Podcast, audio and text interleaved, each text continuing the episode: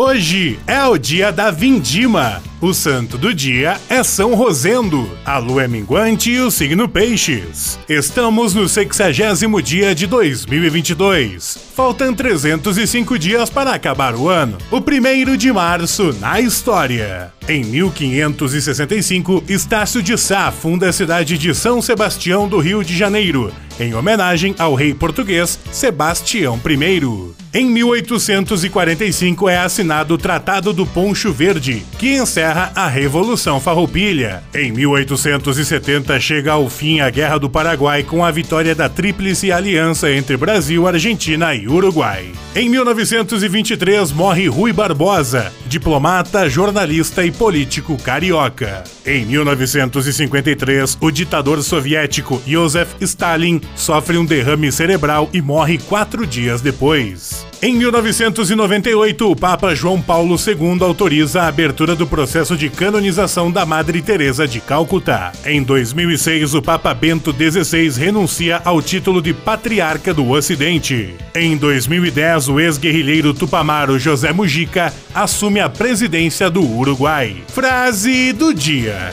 Eu não sou pobre, eu sou sóbrio, de bagagem leve. Vivo com apenas o suficiente para que as coisas não roubem minha liberdade. José Mujica